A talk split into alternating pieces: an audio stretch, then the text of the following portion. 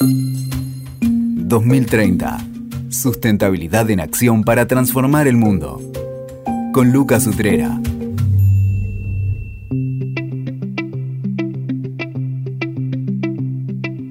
Estamos acá en el podcast 2030, Sustentabilidad en Acción para transformar el mundo.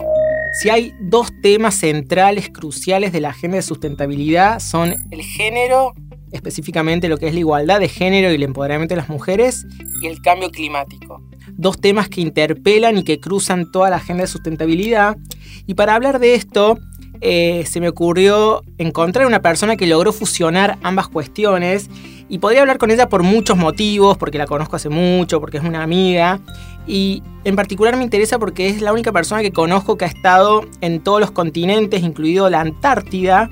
Y es en base a ese viaje que hizo la Antártida junto a 89 mujeres que quiero tener una conversación con Anabela Palacios. Anabela Palacios es especialista urbana y ambiental del Banco Mundial, ha trabajado en organismos internacionales diversos, es argentina pero actualmente reside en Estados Unidos y en enero de 2019 viajó a la Antártida junto a 89 mujeres.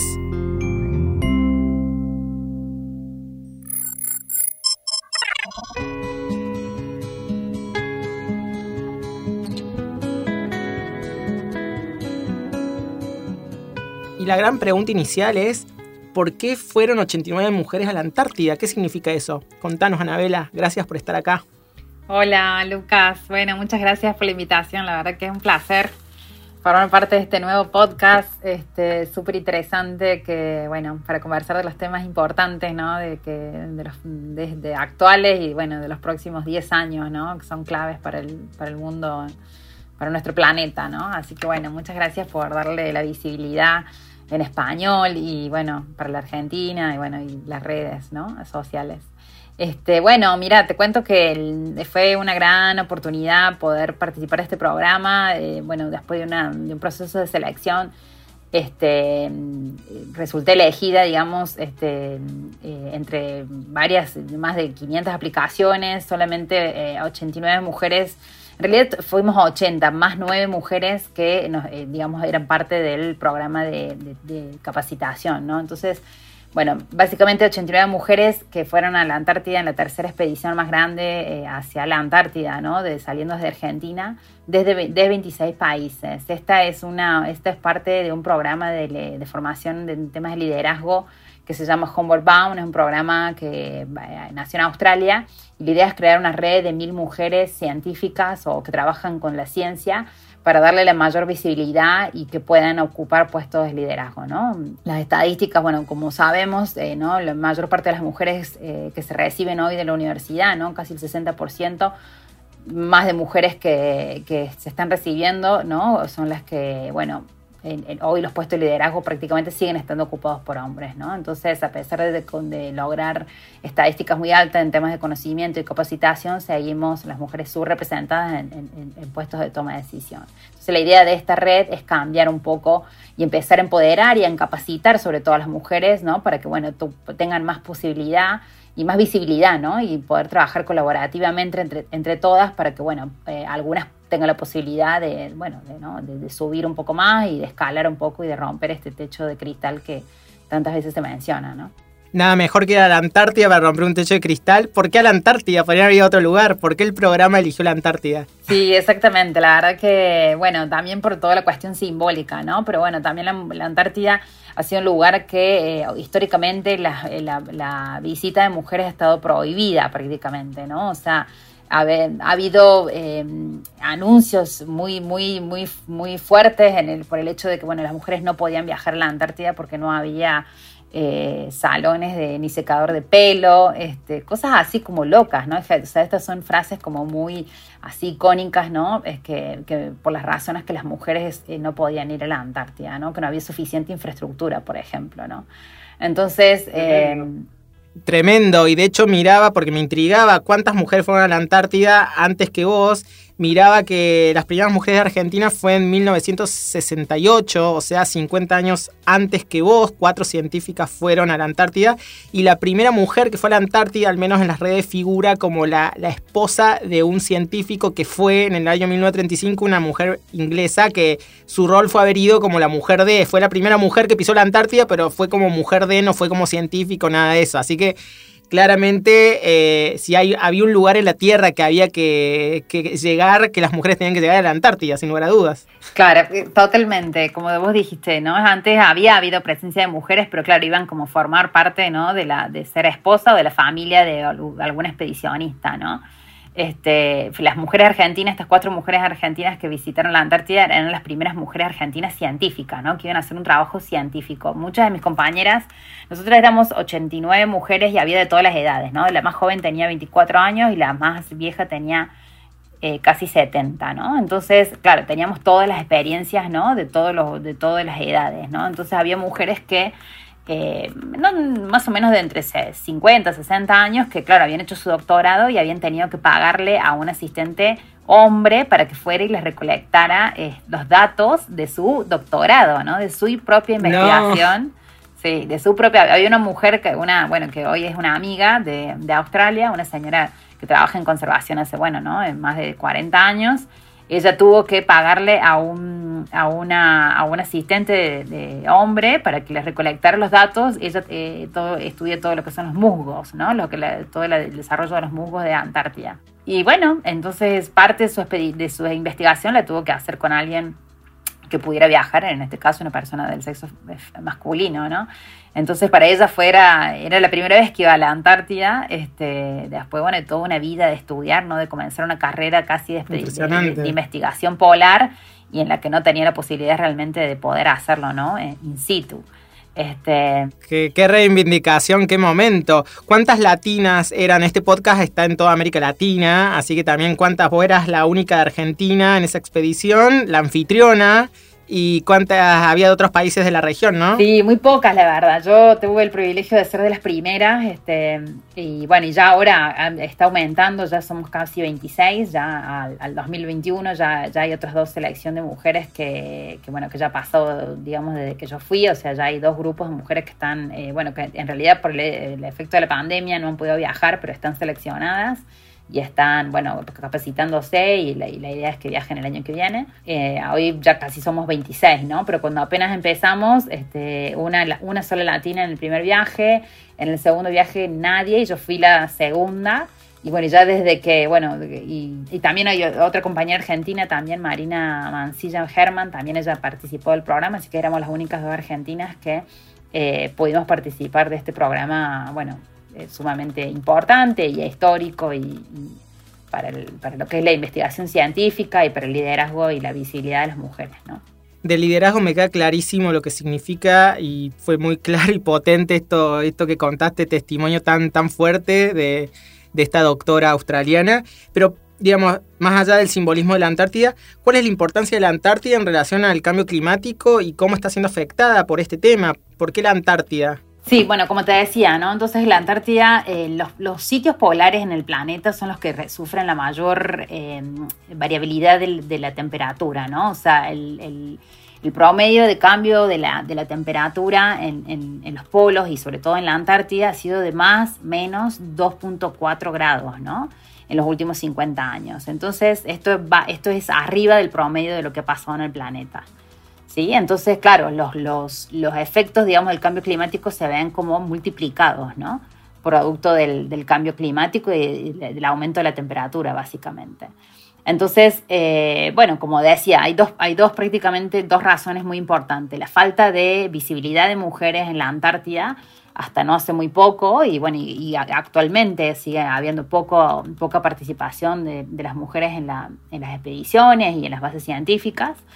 Y, este, y por otro lado, la Antártida es eh, un ícono eh, muy importante, digamos, para ver los efectos del cambio climático, ¿no? Y entender un poco cuál es la razón este, de la conservación, ¿no? De, lo que, de la importancia de, empezar a, a, pensar políticas de base científica que puedan conservar este sitio que tiene una, eh, una razón muy importante natural y física para el planeta, ¿no? La, la razón de los polos eh, moderan el cambio de la temperatura, ¿no es cierto? Entonces hacen el efecto albedo, ¿no? Que es lo que, bueno, se, siempre se, menciona mucho, ¿no? O sea, ya no hay tanto efecto albedo por el hecho de que, bueno, hay menos, hay menos sitios claros, entonces esto hace que la radiación solar sea eh, cada vez menor, ¿no? Entonces cada vez eh, los mares, por ejemplo, absorben cada vez más calor, ¿no? Entonces ahí tenemos un problema, eh, bueno, que nos está afectando a a diario, ¿no? ¿Y cómo, digamos, cómo los los ODS, ODS los contempla, yo no vi explícitamente la Antártida, pero eh, este tema de la Antártida incide en algo en los ODS o en el Acuerdo de París, ¿cómo, cómo aparece la Antártida? No, básicamente la Antártida, así como también es otra importancia, digamos, de lograr una visibilidad de la Antártida, es que, bueno, al ser un territorio de la humanidad que nos pertenece a todos, digamos, a través, digamos, del, del, Tratado Antártico, que después podemos hablar de esto, y que también es como una tierra como de nadie, ¿no? Al final, este, bueno, también la poca visibilidad que tiene. Por ejemplo, la Antártida no tiene un área de, de áreas protegidas, ¿no? Áreas marinas protegidas. Entonces, es un debate constante para quienes están investigando y su foco, su profesional, digamos, es, en estos temas, ¿no? De que es bastante frustrante el hecho de que eh, muchos países, por ejemplo, todavía no quieren adherir a, crear eh, áreas de, protección marina, porque bueno, ¿no? Por la riqueza que esto, estos lugares generan, ¿no? Todavía. Entonces, eh, los objetivos de desarrollo sostenible, como vos bien preguntabas, la verdad no lo contempla directamente la Antártida. Tiene el, tiene el, el ODS 14, ¿no? que es conservar y utilizar de forma sostenible los océanos y los mares y los recursos marinos, pero no, eh, digamos, esto es una forma general, ¿no? No tiene un enfoque específico en la Antártida. La Antártida todavía crea como una, es como una zona que todavía está muy codiciada, ¿no? Entonces los países, este, los grandes potencias pesqueras y marinas y los grandes países, digamos, de potencia en el mundo todavía son bastante reticentes a, eh, bueno, a conservar un poco este planeta, esta, esta sección del planeta, ¿no? Igual los ODS hablan todo el tiempo de los estados insulares en relación al riesgo que tiene que ver con el crecimiento de los mares, que, asumo que tiene que ver con la problemática del cambio climático, específicamente en los polos, por el aumento del nivel de los mares. ¿Esto es así? Sí, sí, no? sí, no, no, es, tal cual como lo mencionas. El, problema es que, claro, que en la Antártida no hay una población permanente, ¿no? Entonces eh, volvemos de nuevo, ¿no? Es un continente que pertenece a todos y no pertenece a nadie al mismo tiempo, ¿no? Y las poblaciones permanentes eh, son científicos que pertenecen a países ¿no? determinados, ¿no? como la Argentina, Nueva Zelanda, Australia, bueno, los países que forman parte tienen presencia eh, polar ahí, ¿no? A través de sus bases científicas y militares. Entonces, eh, eso también como limita como el área de intervención, ¿no es cierto? Y el Acuerdo de París es exactamente lo mismo. La naturaleza del Acuerdo de París es que los países hacen establecen sus metas para eh, ¿no? lograr mayor mitigación y adaptación al cambio climático. Entonces la Antártida no juega ¿no? como un lugar específico. Creo que lo más importante y lo que se trata de buscar es esto de crear las áreas eh, de marinas protegidas, ¿no? la protección de áreas. O sea que actualmente ODS, Acuerdo de París, la Antártida es sería como el efecto derrame, bueno, decantará por, por las acciones que hagan los países. Y esto, ¿y qué, quién, quién promueve o quién está como promoviendo esto de las áreas protegidas que mencionas? bueno, ahí, ahí está el Tratado Antártido, ¿no? Antártico, perdón, y tiene, que tiene su base, la, la organización, digamos, física está en Buenos Aires. Eh, entonces, que forma parte, digamos, todos los países miembros de la Antártida forman parte de este, este tratado, ¿no? Entonces ahí se tocan estos temas de, protección y, cuidado y conservación de la Antártida. También está la conservación de este, todo lo que es los tratados de conservación de, mares, ¿no? Y de y protección, por ejemplo, de ballenas, ¿no? Este, hay, hay, organizaciones específicas en estos temas, entonces tratan, tienen su, digamos, su sección en la Antártida, ¿no? En todo lo que significa la conservación y la negociación para todo lo que es la, zona antártica. Este, pero bueno, ahí entran todas las cuestiones políticas, ¿no? Ahí hay, muchos países que todavía no quieren eh, ceder este tipo ni, acordar este tipo de medidas que bien beneficiarían a, a la conservación de esta zona tan importante, ¿no? Seguro. O sea que la Antártida en definitiva, tierra de todos, tierra de nadie, tierra a la que las mujeres estaban vedadas o casi siguen estando vedadas. O sea que bastante paradójica la, Antártida, interesante, como que uno no reflexiona sobre eso.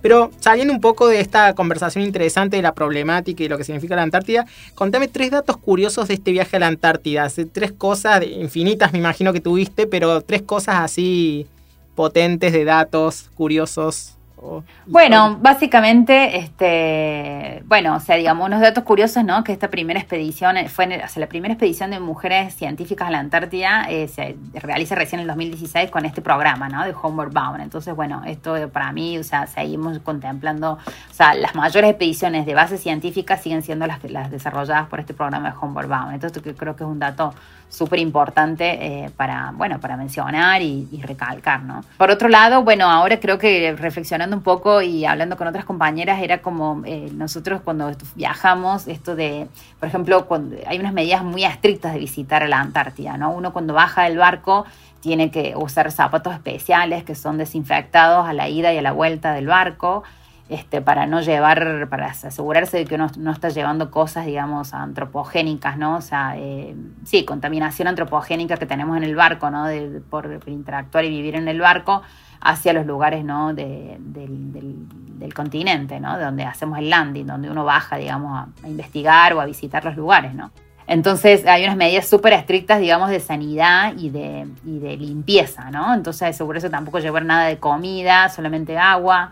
Y bueno, y también la cantidad, por ejemplo, le limita, está muy limitado el número de cantidad de gente que tiene que puede bajar por, por, por, visita, ¿no? Por los lugares específicos donde uno puede hacer landing en los barcos, hay un número específico que lo, lo han determinado a través de la eh, Organización Internacional de Turismo Antártico, Antártico que se llama IATO esta es una organización que han tratado, digamos, de regular un poco, ¿no? Eh, la, visita y la conservación del área, ¿no? Para que sea un poco medido. el turismo. El turismo. Pero bueno, eran como súper estrictas, ¿no? Estas medidas eh, que teníamos que tener. Eh, ahí en el barco nos controlaban mucho, la gente en las bases científicas también. Este, bueno, esto era muy, muy importante. Luego, este, bueno, el hecho de que en la Antártida no, o sea, o es todo día o es todo noche, ¿no? Eso, eso es muy importante también. Muchas veces te decían, bueno, y de noche, como no, de noche no, o sea, de noche era la misma cantidad de luz que había casi de día, ¿no? Esto es súper, bueno, súper lindo, ¿no? Ver que, no sé, eran dos de la mañana y estaba el sol en, casi bajando así un poquito y de repente salía de nuevo, ¿no?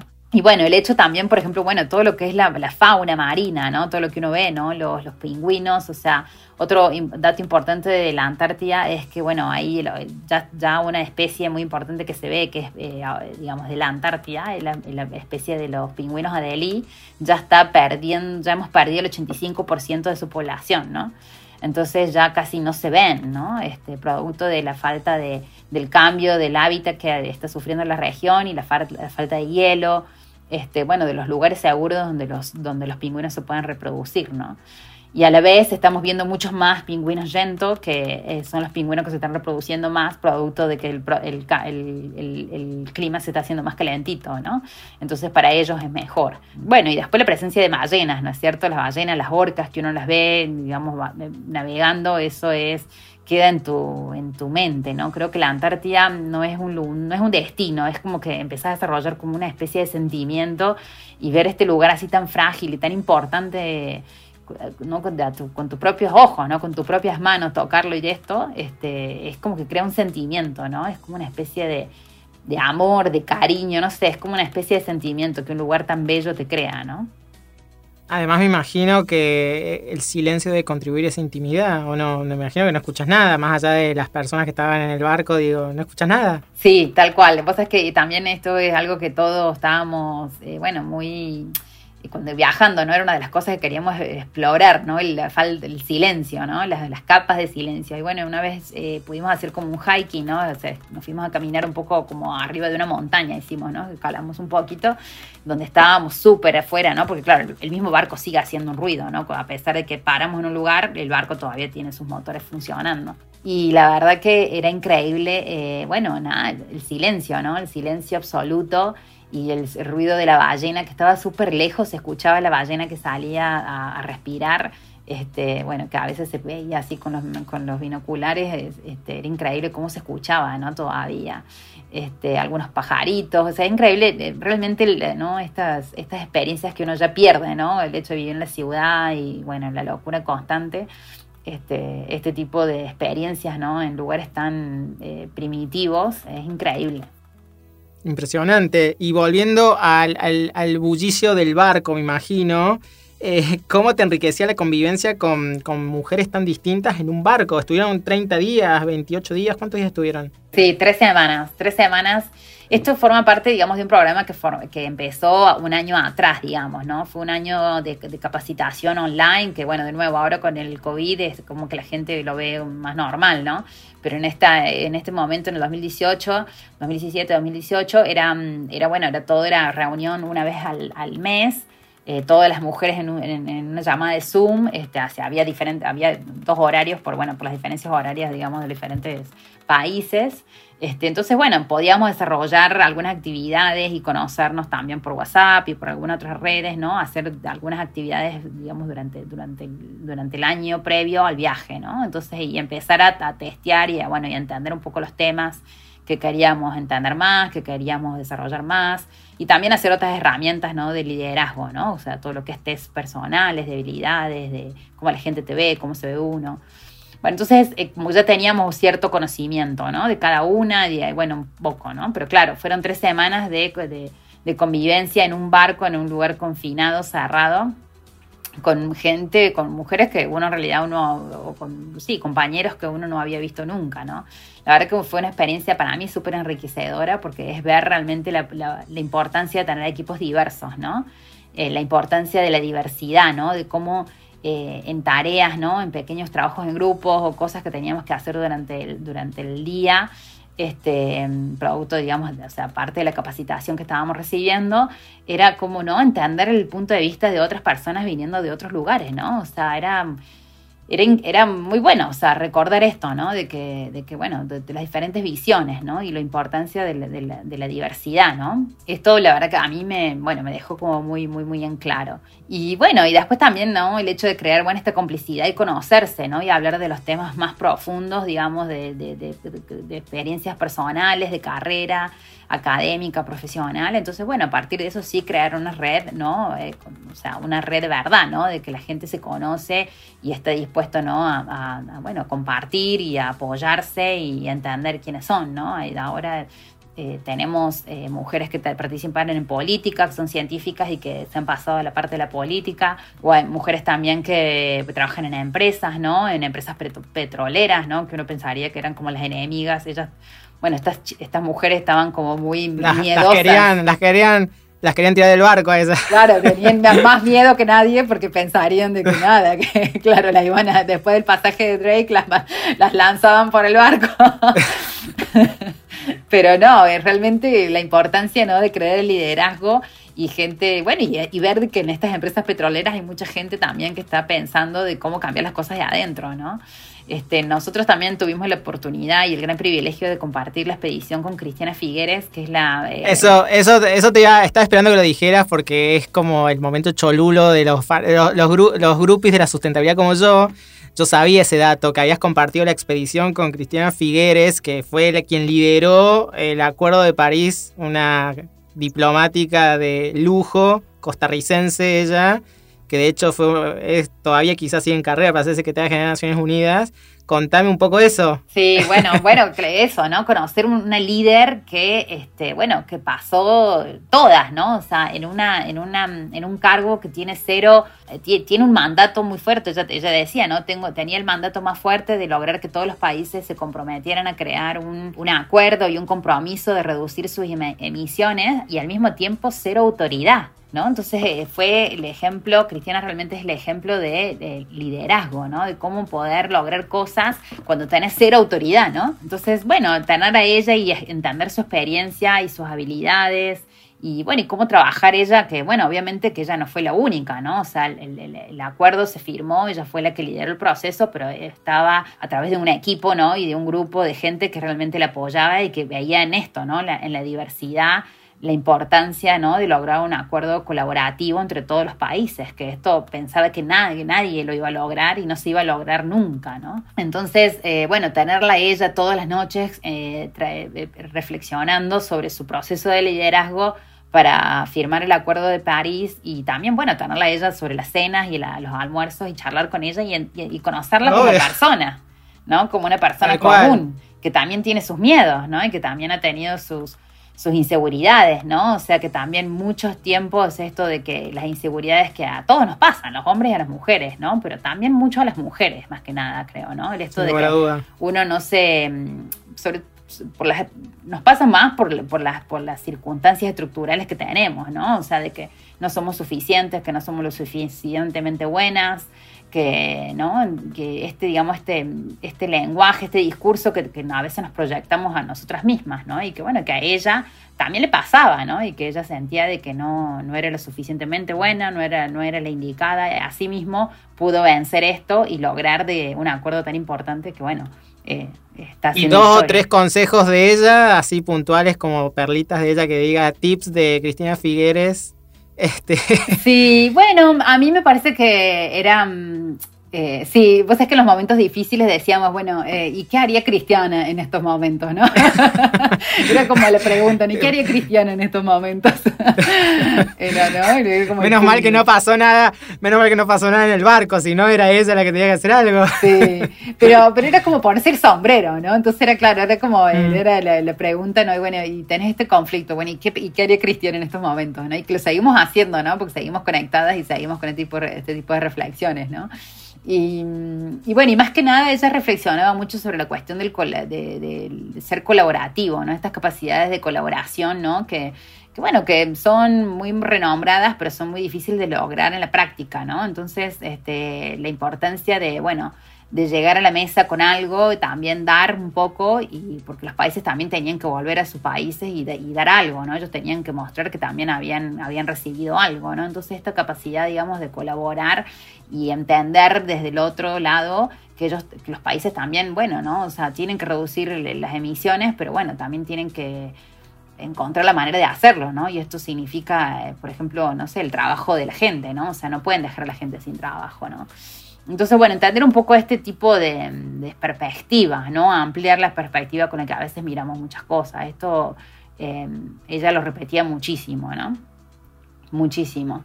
Este, y bueno, y esto, ¿no? O sea, el hecho de la, de la visión, digamos, de dejar un legado, ¿no? Que también es muy remarcado de las mujeres, ¿no?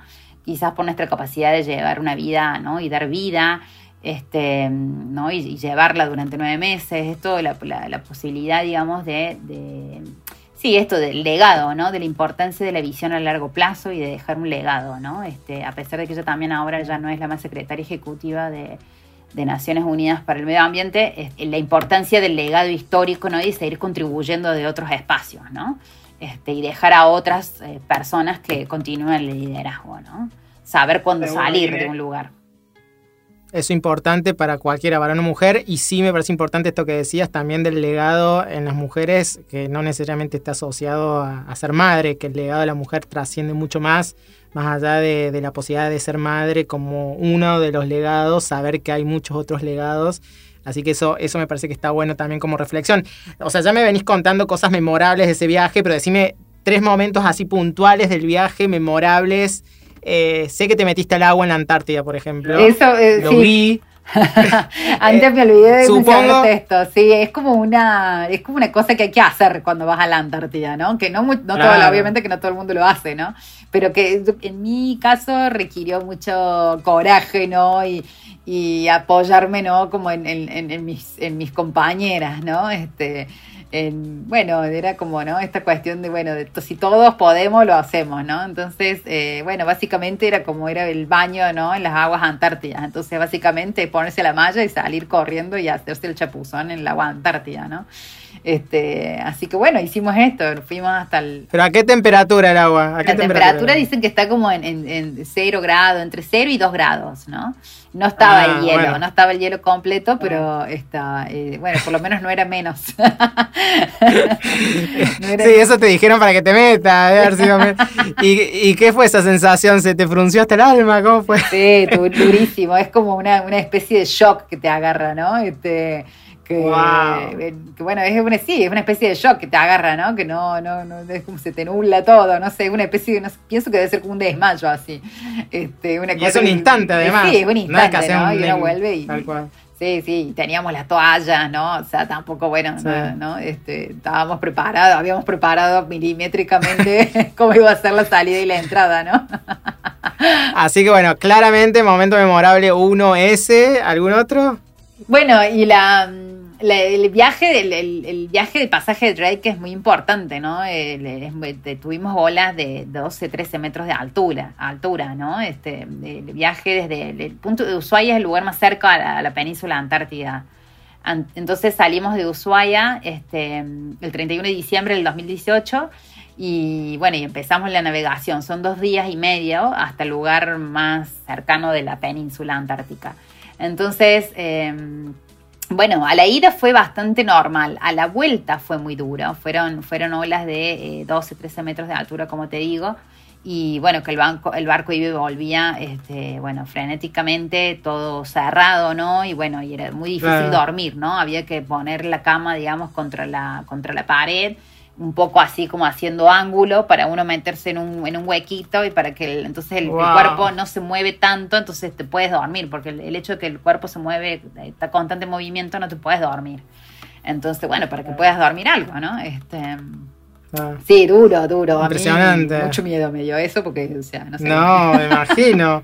Dos preguntas puntuales. Una, 89 mujeres, ¿la tripulación del barco había alguna mujer o eran todos varones respondiendo a lo tradicional? ¿Cómo fue sí, eso? Sí, una de las cosas que buscamos siempre en este programa es que la, jefa de expedición sea, eh, sea mujer. Entonces, la jefa de expedición ah. del barco era mujer, una una ah. señora alemana argentina que hacía muchos años que vivía en Argentina. Y, bueno, obviamente que también aparte de la tripulación, el, capitán del barco era hombre. Este, y bueno, ¿no? digamos, toda la, tripulación, digamos, que comanda el barco, muchos hombres. Este, pero bueno, y el resto, bueno, como te digo, toda la mayor, mayor parte mujeres y la, la jefa de expedición eh, mujer.20 está bueno eso. y que, o sea, llegar, Sí. No, una cosa que te quería comentar es que era em, que recién en el 2016 eh, eh, fue, no, perdón, en el 2010 Carla Wildo, que es una mexicana, fue la primera em, líder de expedición a Antártida. Este, fue en 2010, imagínate, ¿no? Recién en el 2010, Carla Wildock, una mexicana. Y en el 2012 una otra mujer que se llama Felicity Ashton fue una mujer, una aventurera británica, ¿no? Que fue la primera que se convirtió en lograr cruzar la Antártida este, en solitario en esquí. Eh, y no, no tan solo la primera mujer, la primera persona, o sea, nadie lo había hecho antes. En esquí, ¿no? Eh, hay otros que lo hicieron caminando. Eh, que es un hombre, casualmente. Pero bueno, esto fue, como te decía, la primera mujer 2012, hace tan poco tiempo, ¿no? Nueve años atrás. ¿no? Impresionante, impresionante. Que, cómo rompieron, cómo rompieron con ese viaje. Eh, y, de, las 89, ¿cuántas eran científicas de las ciencias más biológicas y cuántas de las ciencias sociales como vos? Eh, no, bueno, ¿había alguna sí, eh, la verdad que la mayoría de las mujeres son todas de ciencias ambientales, ¿no? Entonces, mm. Eh, prácticamente te diría que el 99% eran, eran mujeres que de base científica, digamos, eh, exactas, ¿no? Como ambientales, biólogas, este, geólogas, eh, geofísicas, astrónomas, este, ¿no? Como de las ciencias de las STEM, ¿no? De las carreras STEM, de las carreras mm. de ciencia, tecnología. ¿Y vos, y vos, y vos qué hacías, vos qué hacías ahí? Bueno, yo, yo básicamente, yo como soy especialista urbana, ambiental, digamos, yo uso la ciencia como base de mi, de mi trabajo, ¿no? Entonces, este, yo en realidad y otro grupo de colegas, una otra colega brasilera, em, eh, también, ¿no? Eh, ella es abogada, estudió en Estados Unidos, pero claro, usamos parte de nuestro trabajo eh, para, de base científico para, para desarrollar políticas y ayudar a los países a implementar programas de de cambio climático y de programas de desarrollo ambiental. Entonces, eh, bueno, es como que yo me sentí como útil en el sentido de, ¿no? de cómo lograr que la ciencia, que es tan dura y tan difícil a veces de lograr y lograr los impactos y, con, y, con, y sobre todo como eh, considerar los efectos, los impactos, los resultados ¿no? de, la, de los científicos, cómo trasladarlos a una política, ¿no? Entonces, o a un programa de desarrollo. En eso eh, yo sentí que, bueno, que era mi aporte y cómo lograr, bueno, eh, ese tipo de, colaboración con las científicas, ¿no? Más, más, más duras, ¿no? Claro. Y de hecho, un poco la pregunta que tenía acá tiene que ver con eso, digamos, qué hacer para salvar la Antártida, esto que hablamos al principio.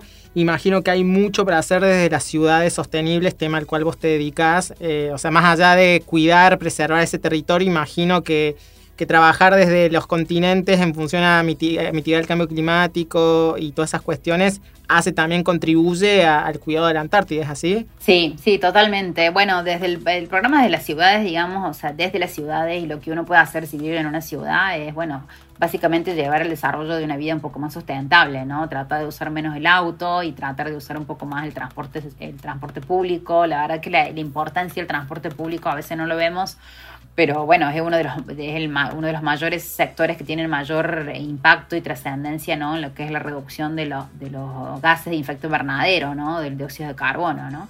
Este, entonces el hecho de usar un poco menos el auto, hacer que, bueno, solamente se use una vez a la semana, dos veces a la semana, hacer ese tipo de compromisos, creo que eso tiene un impacto súper eh, importante eh, en, la, ciudad y en el planeta. Bueno, y llevar un, nivel de vida un poco más sostenible, ¿no? El hecho realmente de empezar a reducir el consumo de carne, sobre todo yo lo veo desde la Argentina, ¿no? Donde yo me he criado que comíamos carne prácticamente casi todos los días. Y bueno, ¿no? Este, esta cultura que tenemos tan profunda, ¿no? Que bueno, es producto de la, de la, de la gran disponibilidad de carne que tenemos, ¿no? Pero hoy el, el, el, mundo lo está sufriendo, ¿no? O sea, la agricultura es responsable de un tercio de los de los efectos de gas invernadero, ¿no? Entonces tenemos que, eh, y la agricultura, dentro de la agricultura, la producción de la carne. Entonces esto tiene un gran impacto. Un gran impacto si podemos empezar a, a reducir un poco el consumo de carne y empezar a consumir, bueno, eh, una, una, una dieta de más de, de, vegetales, de proteínas, de, de, bueno, otro tipo de base, sí, de base vegetal, digamos. Seguro, y entender que el cambio climático es un problema global más allá de los temas políticos y las contribuciones de cada país y el rol de cada país y todas esas discusiones diplomáticas y políticas, pero que el cambio climático es, nos tiene a todos como, como humanidad y más allá de este viaje a la Antártida tan, tan gráfico que nos hiciste viajar este rato, es como entender esto, cómo cada uno en su lugar también contribuye a preservar la Antártida más allá de acciones concretas como las áreas preservadas y otras cuestiones que, que desafíos que tiene la Antártida como territorio. Ahora bien, me interesa ya, como en la parte final, yo dije que sos una, la única persona que conozco que ha estado en la Antártida y que ha estado en todos los continentes. Este, sos una persona que ha podido viajar eh, por distintas circunstancias de tu vida. Pero ¿cuál fue el momento? ¿Hay algún momento así, una epifanía en tu vida que hizo que te involucraras en sustentabilidad? Eso es algo que me gusta preguntar siempre acá en el podcast. ¿Cómo llegaste a la sustentabilidad? ¿Hubo algo? Sí, es linda pregunta. Este, bueno, la verdad que eh, desde pequeña, ¿no? Me recuerdo leer revistas Villiquen, ¿no? Cuando se empezó a hablar de la contaminación, eh, ¿no? Era allá por los 90. Eh, me acuerdo de leer de mi primera fuente y de haber entendido un poco este tema de los efectos del efecto invernadero, los gases, la lluvia ácida, ¿no? Eso de los 90 de la revista Villiquen, me acuerdo ves, patente de esto este, y que me interesaba y me gustaba el tema, ¿no? Entonces, este, bueno, empecé a, como, no sé, ¿no? Me parece que te he conectado con lo que a uno también, no sé, le interesa, ¿no? Su base interna, ¿no? Entonces, bueno, empecé a, desarrollar mi carrera profesional. Yo soy, licenciada en Relaciones Internacionales. Y bueno, y el hecho de, cuando empecé a estudiar, empecé a visitar eh, comunidades rurales. Eh, ¿no? Para temas de trabajo de desarrollo, ¿no? Eh, bueno, más local. Y bueno, y no y empezar como a conectar ¿no? con, las, con los, realmente los desafíos que tienen los productores, los productores locales, la gente que vive en el campo, ¿no? que es la más afectada por el tema del cambio climático, ¿no? el hecho de que el clima cambia tanto y ya no, no pueden producir de la misma manera que lo hacían antes, producto de que la, hay más sequía o hay más inundaciones. Esto, esto es de primera mano que se ve, ¿no? Y luego ya con eso empecé a como a desarrollar como, wow, entender cómo la cosa realmente estaba haciendo, cómo estaba afectando a toda esta gente tan vulnerable y bueno, y a, ver cómo se podían lograr programas de desarrollo, políticas que pudieran mitigar estos efectos. Entonces, bueno, empecé a como a desarrollar ese corazoncito, ¿no? Y la verdad que la conexión con la Antártida en algún momento me, también me... Eso, pero ¿imaginaste imaginaste alguna vez que ibas a dejar la Antártida? Sí, cuando era cuando era chica me acuerdo de que, de que me, gustaba la idea de que, ¿no? De todo este, de este continente no como no conocido, ¿no? La Antártida siempre fue como un misterio. Quizás desde la Argentina lo teníamos un poco más presente porque, bueno, es parte de nuestro territorio. Y lo vemos así, somos educados de esa manera, ¿no? Entonces, eh, pero de todas maneras, así es como que nadie, que nadie podía ir y era tan lejos y tan frío, siempre me causó mucha curiosidad. Entonces, cuando me enteré de este programa, dije yo, ay, seguro que no me van a elegir porque, bueno, no soy una científica dura, no, no tengo tanta experiencia. Y de nuevo, este, este como quizás este discurso que a veces las mujeres nos planteamos, ¿no? No soy lo suficientemente buena para formar parte de todo este grupo que parece tan exclusivo y tan importante, ¿no? Y, bueno, y el hecho de que me animé, dije, bueno, voy a probar, y me animé, y bueno, y la verdad que después de ahí, bueno, nada, es una anécdota que ha marcado mi vida, ¿no? Eh, súper importante, ¿no? Después, a partir de ese programa, tuve que desarrollar una, una carrera de crowdfunding, ¿no? De, recursos para financiar parte del programa. Eso también me ayudó muchísimo, bueno, lograr visibilidad, salir a buscar ayuda, a hacer marketing, ¿no? Personal, a, bueno, a, tratar de estar las redes, ¿no? Eso también, bueno, fue un programa, una actividad en un punto de mi vida que me expuso de muchas maneras, ¿no? Y que, bueno, eh, me, ha, ayudado muchísimo y, quiero compartirlo con el resto de las mujeres y, gente joven, digamos, que a veces no, no se animan, ¿no? Me encanta, me encanta. Además, este, muchas veces, muchos de tus viajes, yo que te conozco, han sido justamente por por eso, por aplicar una beca, por acceder a un curso y con siempre con la esperanza de decir, eh, ¿por qué no puedo ser yo? Este, no siempre hay acomodo, al contrario, entonces creer en uno mismo, así que está bueno. Y para terminar, ¿cómo ves?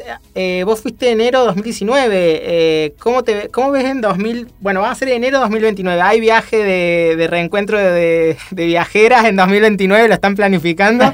¿Cómo ves la Antártida? ¿Cómo ves la Antártida y el mundo en 2030?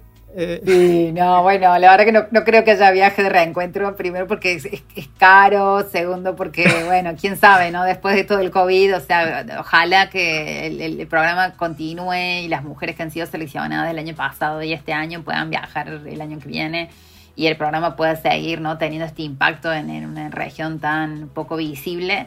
Pero, pero bueno, más allá de eso, pienso que por el 2030, eh, a pesar de que el pronóstico es duro, ¿no? Y que, bueno, que es una, esta es una década decisoria, ¿no? Que si realmente no hacemos cosas por el planeta, para el 2030 vamos a haber perdido mucho más hielo en, el, la Antártida, ya no tendremos corales, ya tendremos muchas más ciudades bajo el agua. Este, y muchas especies marinas ya prácticamente que no, que no vamos a poder ver más, ¿no? Entonces, eh, entonces, bueno, es el pronóstico, pero al mismo tiempo también hay un montón de, de, actividad ahora que me pone mucho, bueno, que me pone mucho más optimista, ¿no? Hay muchos compromisos de los, desde los países, desde las empresas sobre todo, ¿no? Creo que las empresas tienen un gran poder de cambio y que lo han tomado eh, a partir bueno, de la crisis ¿no? política que hubo en los últimos años, pudieron eh, tomar el liderazgo y salir al, al, encuentro ¿no? y, a, y a plantearse eh, reducciones de emisiones de cero, ¿no? Empresas tan grandes como Amazon, como, bueno, como las, las petroleras también más grandes, ¿no? Que han decidido que toda su, su fuente, digamos, de inversiones van a ser ahora todo lo que es en energías renovables. Eso realmente me, llena de optimismo porque realmente plantea la, la diversidad que hay, la gran innovación y la posibilidad de crear trabajos, ¿no? de nuevos trabajos, de nueva innovación y un desarrollo más sostenible. Así que bueno, eh, la verdad que eh, para el 2030, eh, si bien el pronóstico es malo, lo veo como positivo. Creo que hay muchos más cambios positivos que van a tener un impacto muy bueno. Ojalá que así sea. Y bueno, yo te agradezco que nos hayas llevado de viaje junto a 89 mujeres que fueron a la Antártida para, para concientizar sobre el cambio climático y obviamente romper el techo de cristal, uno de los tantos techos de cristal que, que tienen las mujeres. Así que te agradezco enormemente por este viaje que nos hiciste hacer. No, bueno, gracias a vos, Lucas. La verdad que me encanta la idea de compartirlo, ¿no? Como te digo, ¿no? Inspirar a otros, a otra gente joven gente que por ahí a veces piensa que no se puede hacer, que se anime, este, porque bueno, este es un techo, pero hay muchos otros y bueno, el impacto que uno puede crear lo puede hacer desde todos los días, ¿no? Desde donde cada uno se mueve. Entonces, bueno, creo que esa es una de las principales eh, lecciones que aprendí en este viaje y me gustaría compartir en, esta, en este momento, en este podcast tan lindo que tenés. Así es, bueno, te agradezco que seas parte y ojalá que las repercusiones ayuden a que, a que esto se siga generando conversaciones y, y bueno, expandiendo estos temas. Así que bueno, muchas gracias. Gracias a vos.